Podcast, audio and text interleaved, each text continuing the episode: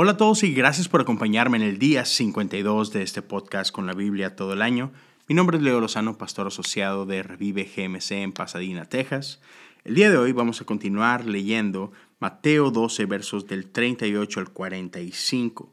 Yo estoy leyendo la nueva traducción viviente, pero tú me puedes acompañar con cualquier traducción que tengas contigo. Lo importante es seguir por acá día con día con la disposición de leer la palabra de Dios, meditar en la palabra de Dios y dejar que sea el Espíritu de Dios quien hable a nuestro corazón. Y para eso es importante no solo leer, sino durante el día pasar algunos minutos meditando en esto que estamos leyendo y literal, dejar que el Espíritu de Dios hable a nuestro corazón. Así que, ¿por qué no leemos juntos? Un día, algunos maestros de la ley religiosa y algunos fariseos se acercaron a Jesús y le dijeron, Maestro, Queremos que nos muestres alguna señal milagrosa para probar tu autoridad. Jesús le respondió, Solo una generación maligna y adúltera exigiría una señal milagrosa, pero la única que les daré será la señal del profeta Jonás. Así como Jonás estuvo en el vientre del gran pez durante tres días y tres noches, el Hijo del Hombre estará en el corazón de la tierra durante tres días y tres noches. El día del juicio, los habitantes de Nínive se levantarán contra esta generación y la condenarán, porque ellos se arrepintieron de sus pecados al escuchar la predicación de Jonás. Ahora, alguien superior a Jonás está aquí, pero ustedes se niegan a arrepentirse. La reina de Saba también se levantará contra esta generación el día del juicio y la condenará, porque vino de una tierra lejana para oír la sabiduría de Salomón.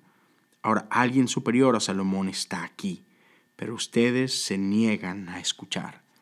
Cuando un espíritu maligno sale de una persona, va al desierto en busca de descanso, pero no lo encuentra. Entonces dice, volveré a la persona de la cual salí. De modo que regresa y encuentra su antigua casa vacía, barrida y en orden. Entonces el espíritu busca a otros siete espíritus más malignos que él, y todos entran en la persona y viven ahí. Y entonces esa persona queda peor que antes. Eso es lo que le ocurrirá a esta generación maligna. Es la palabra de Dios para el pueblo de Dios y damos gracias a Dios por su palabra. Me, llama la atención un montón como la actitud, la actitud de estos maestros de la ley, estos fariseos que se acercan y que le exigen a Jesús. No hay humildad, no hay ni siquiera un deseo genuino de escuchar la respuesta de Jesús simplemente se sienten superiores a Jesús, sienten que pueden exigirle a Jesús porque, porque ellos son los guardianes. ellos son los guardianes de la ley, ellos son los guardianes de todo lo que tiene que ver con, con Dios, con el Padre. Y, y Jesús es duro en su respuesta, ¿no? Y, les habla de que no, no, tengo que demostrarles nada. Así como que en serio, o sea, hasta este punto hemos visto a Jesús enseñar con autoridad, lo hemos visto hacer milagros de todo tipo. ¿Necesitas en serio una prueba más?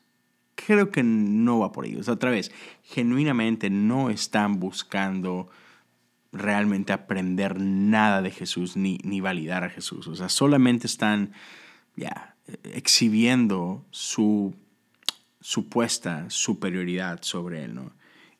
Y Jesús es duro otra vez en su respuesta. Así que, hey, hubo gente que, que no me tuvo la oportunidad de ver a mí, de conocerme a mí, y sin embargo creyeron. Y ustedes que están aquí, uno, uno mayor que Salomón, uno mayor que Jonás, y aún así se niegan, no, no tienen la humildad para recibir lo que tengo para ustedes y les deja esa dura advertencia. ¿no?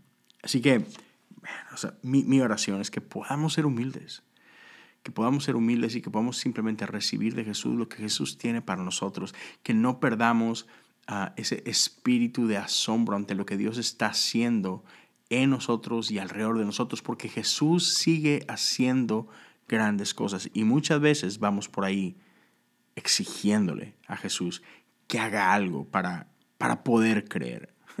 Así que Jesús ya está haciendo un montón de cosas a nuestro alrededor, en nosotros, por nosotros, incluso a través de nosotros. Entonces, ya que podamos ser más humildes y recibir lo que Él tiene para nuestras vidas. Gracias por acompañarme el día de hoy. Espero que estas lecturas sean de bendición para tu vida. Espero que te, te, acompañen durante el día. Y si tú quieres compartir con nosotros lo que el Espíritu de Dios está hablando a tu corazón, te animo a que dejes un comentario en Facebook o un comentario en YouTube. O si quieres postear esto en tus redes sociales y quieres etiquetarnos, al menos en Instagram nos encuentras como Revive GMC y nos encantaría leer lo que Dios está haciendo en tu vida. Cuídate mucho, Dios te bendiga y por acá nos vemos el día de mañana.